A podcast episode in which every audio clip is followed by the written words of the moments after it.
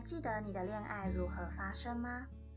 是在与素昧平生的人们相处中，渐渐发现心动的感觉，还是追寻理想的恋人模样，为了恋爱而去恋爱呢？今天我们就要来欣赏一部将爱情的理想投射在现实之中的作品。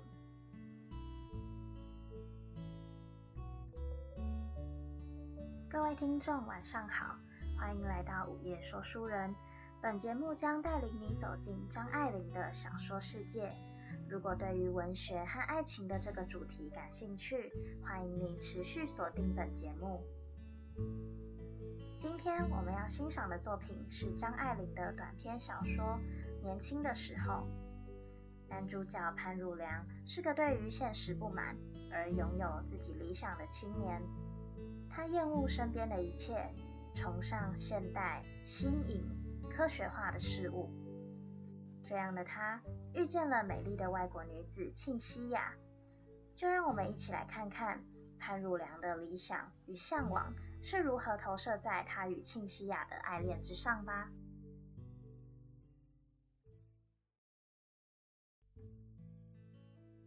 潘汝良读书的时候有一个坏习惯。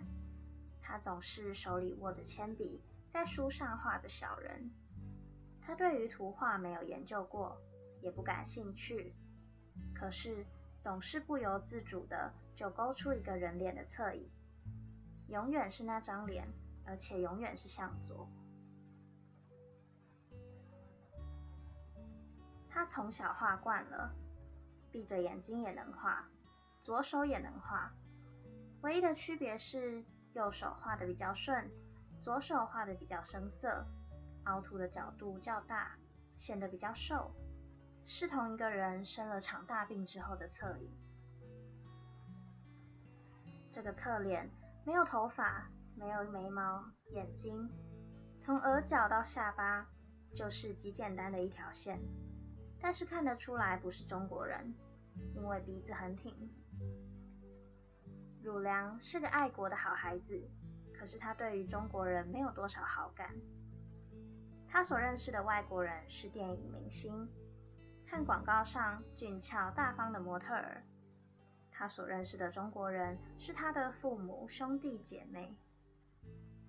他的父亲不是坏人，而且整天在外面做生意，很少见到。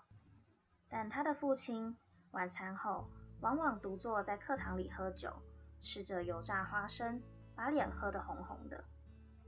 汝良并不反对喝酒，虽然喝得太多也不好，究竟还是一种高尚的下流。但他的父亲却是猥琐的，从壶里倒点暖酒，在缺了饼的茶杯中，一面喝，一面和坐在旁边算账的母亲聊天。两个人各说各话，各不相犯。至于他的母亲，母亲是一个没有受过教育，在旧礼教压迫下牺牲了一生幸福的可怜人，充满了爱子之心，可是不能够了解他，只懂得为他弄点吃的，逼着他吃下去，然后渲染送他出门。有不顺心的事，也看不见他母亲哭。只见他找孩子的不是，把他们给气哭了。汝良上面的两个姐姐和他一样在大学里读书，长得不怎么美，而不肯安分。汝良不要他姐姐那样的女人，但是他最看不上眼的还是底下那一大群弟妹，又脏又懒又不懂事，就是非常孩子气的孩子。就是因为他们的存在，父母和姐姐一来便把他们混作一谈。这是第一件使他痛心疾首的事。他在家里向来不开口说话，他是一个孤零零的旁观者。他一天到晚很少在家，下课后他进语言专修学校念德文。他读的是医科，德文对他很有帮助。但另一半的原因，却是因为他有心要避免和家里人同一桌吃饭。离上课还有段时间，他已经坐在学生休息室里，烤着火温习功课。他的对面坐着个人，报纸挡住了脸。汝良知道，那一定是校长室里的女打字员。他上半身的影子恰巧落在了报纸上。只见他皱皱眉毛，扭过身去凑那灯光。他的脸这一偏过去，儒良突然吃了一惊。他的侧面就是他从小东涂西抹画到现在的唯一的侧面。从额角到下巴那条线，他的心里生出一种奇异的喜悦，仿佛这个人就是他手里创造出来的。这个女人是他的，他对于这个女人说不上喜欢不喜欢，只因为她是他的一部分。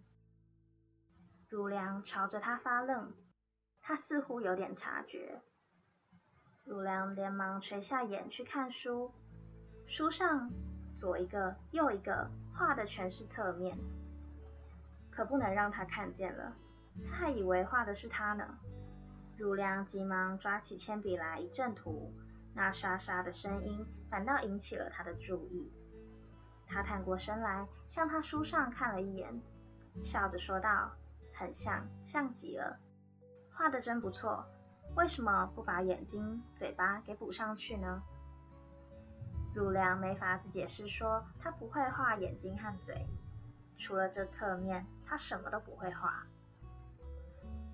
女人看了他一眼，见他满脸为难的样子，以为是他说不惯英文，对答不上来，便和他闲聊。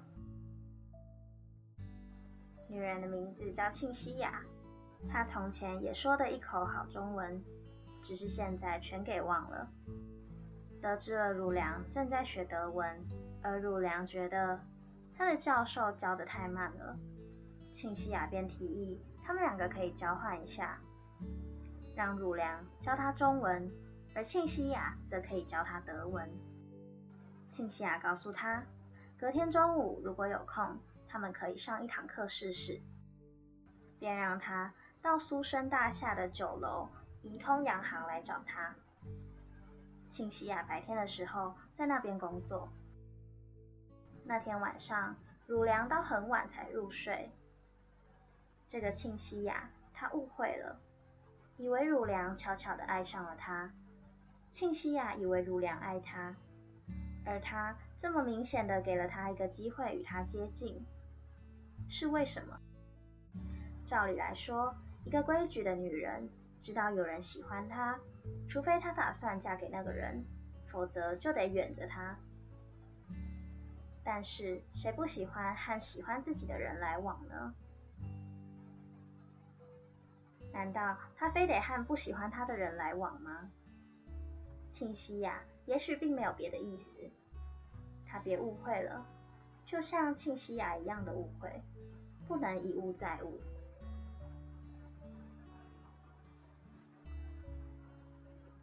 天，汝良穿上了他最好的一套西装，又觉得这么焕然一新的去赴约有点傻气，特意的要显得潦草，不在乎，临时又加上了一条泛了色的旧围巾。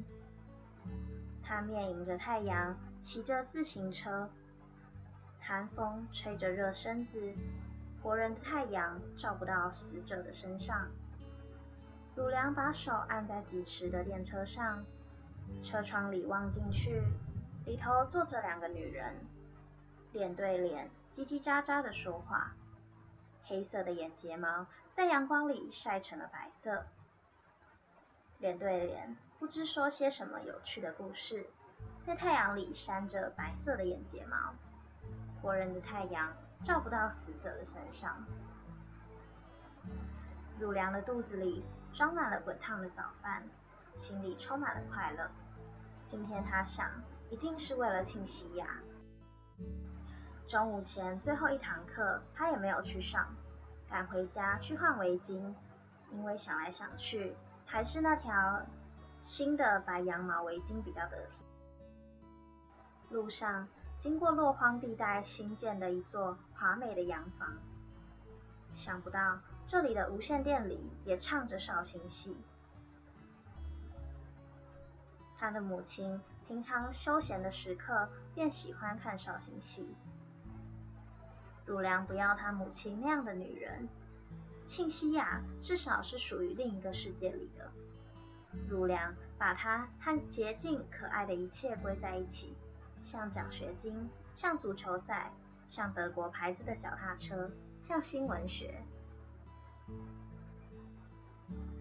汝良虽然读的是医科，对于文艺是极度爱好的。他相信，如果多喝点咖啡，他一定能够写出动人的文章。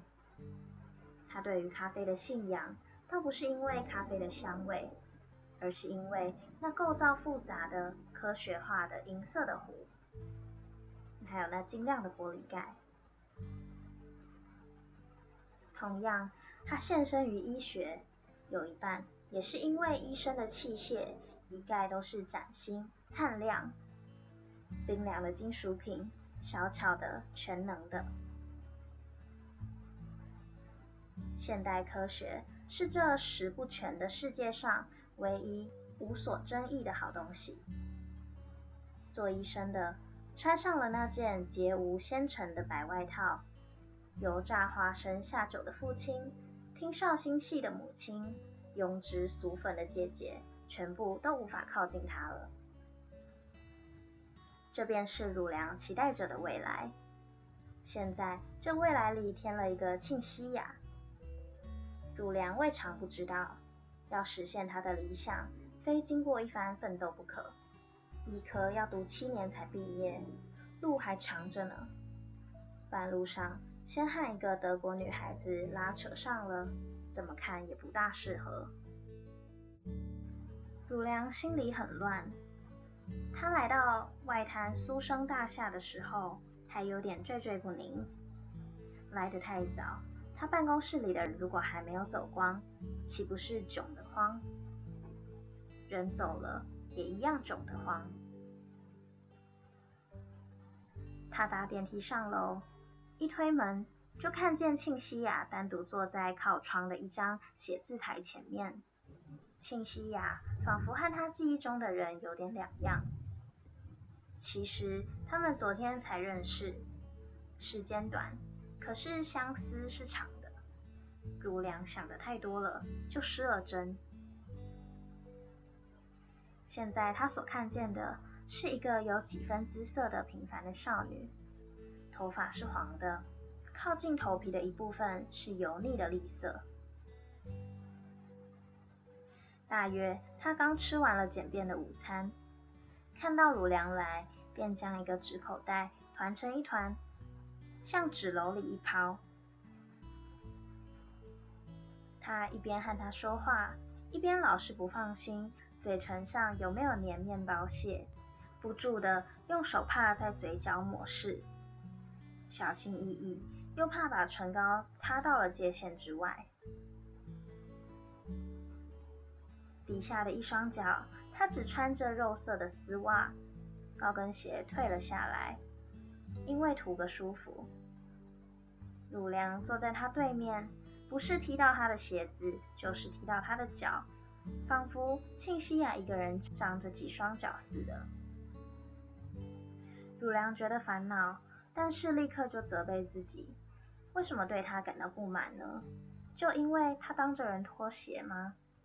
一天到晚坐在打字机前面，脚也该麻了。不要怪他懒散，他是个血肉之躯的人，并不是那些他所做的虚无缥缈的梦。他决定从今以后不再用英文和他对话，因为鲁良觉得自己的发音不够好。不能够给他一个恶劣的印象。等到他学会了德文，而庆西雅学会了中文，到那时候再来畅谈吧。汝良整天把教科书上的对白颠来倒去，东拼西凑，就是无法造成一点柔情的暗示。庆西雅却不像他一般被教科书给圈住。他的中文虽然不行，也不怕难为情，只管开口说。缺乏谈话资料的时候，他便告诉汝良关于他家里的情形。汝良现在比较懂得庆西亚了，但是他并不愿意懂，因为懂了之后，他的梦就做不成了。有时候他们上完了课，还有多余的时间，他就会邀庆西亚出去吃饭，和他一同进餐是很平淡的事。最紧张的一刹那，还是付账的时候。因为汝良不大知道到底该给多少小费，有时候他买一盒点心带来，庆西亚把书摊开就当做碟子使用，碎糖和胡桃屑撒在书上，庆西亚毫不介意，就那样合上了书。汝良不喜欢他这种邋遢脾气，可是他竭力的使自己视若无睹。他只挑他身上比较诗意的部分去注意，去回味。他知道，他爱的不是庆西亚，他是为了恋爱而恋爱。他在德文字典，他在德文字典查到了爱与结婚。他背地里学会了说：“庆西亚，我爱你，你愿意嫁给我吗？”他没有说出口来，可是那两句话永远在他的舌头尖上。一个不留神，难保不吐露那致命的话。冒失的婚姻很可能毁了他的一生。然而，仅仅想着也是够让他兴奋的了。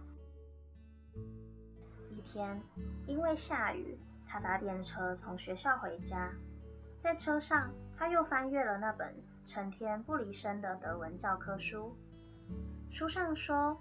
我每天五点钟起来，然后穿衣洗脸，洗完了脸之后散一会儿步，散步回来就吃饭，然后看报，然后工作。上头写了标准的一天的流程。这张时间表看似理想化，其实大多数成家立业的人虽然不能照办，也都还不离谱。汝良知道，他对于他父亲的谴责，也是因为。他老人家对于体面方面不甚注意。汝良将手按在书上，一抬头，正看见细雨的车窗外，电影广告牌上偌大的三个字“自由魂”。从这之后，汝良就一直发着愣。年轻人的天是没有边的，年轻人的心飞到远处去。可是人的胆子到底小，世界这么大。他们必得找点网罗牵绊。只有年轻人是自由的，年纪大了便会一寸一寸地陷入习惯的泥沼里。不结婚，不生孩子，避免固定的生活，也不重用。孤独的人有他们自己的泥沼。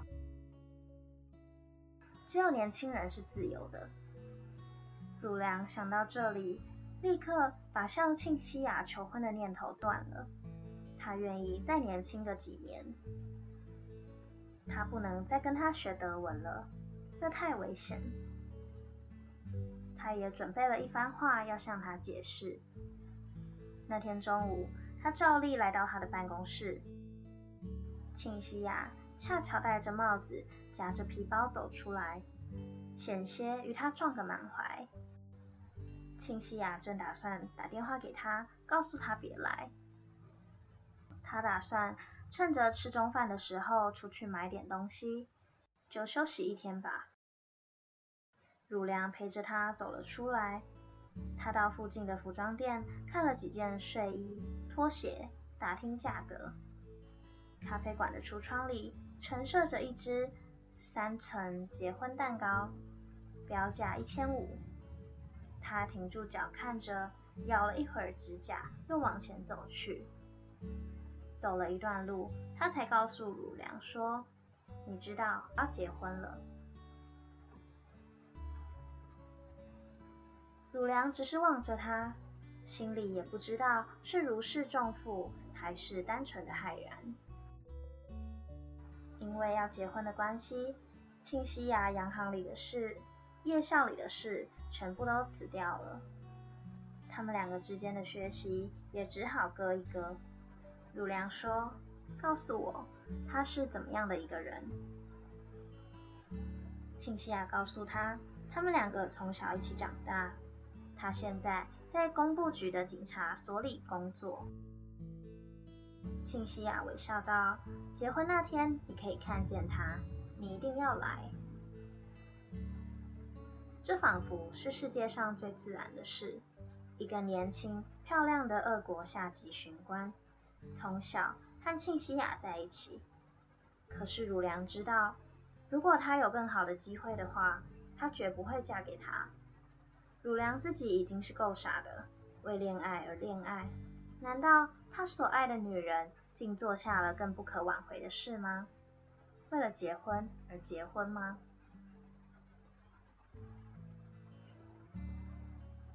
他决定去吃他的喜酒，吃得酩酊大醉，却不想竟没有酒可吃。俄国礼拜堂的尖头圆顶，在似雾非雾的毛毛雨中，就像玻璃缸里用醋浸泡着的淡青色的蒜头。礼拜堂里人不多，可是充满了雨天的皮鞋臭。新郎看起来局促不安。他是个浮躁的黄头发的小伙子，虽然有个古典型的直鼻子，看上去却没有多大出息。他草草的只穿了一套加长半旧的白色西装，新娘却穿着隆重的白缎子礼服。汝良不能不钦佩庆西雅，因而钦佩一切的女人。整个结婚典礼中，只有庆西雅一个人是美丽的，她仿佛是下了决心，要为他自己制造一点美丽的回忆。他一辈子就只这么一天，总得有值得纪念的，留到老年的时候去追想。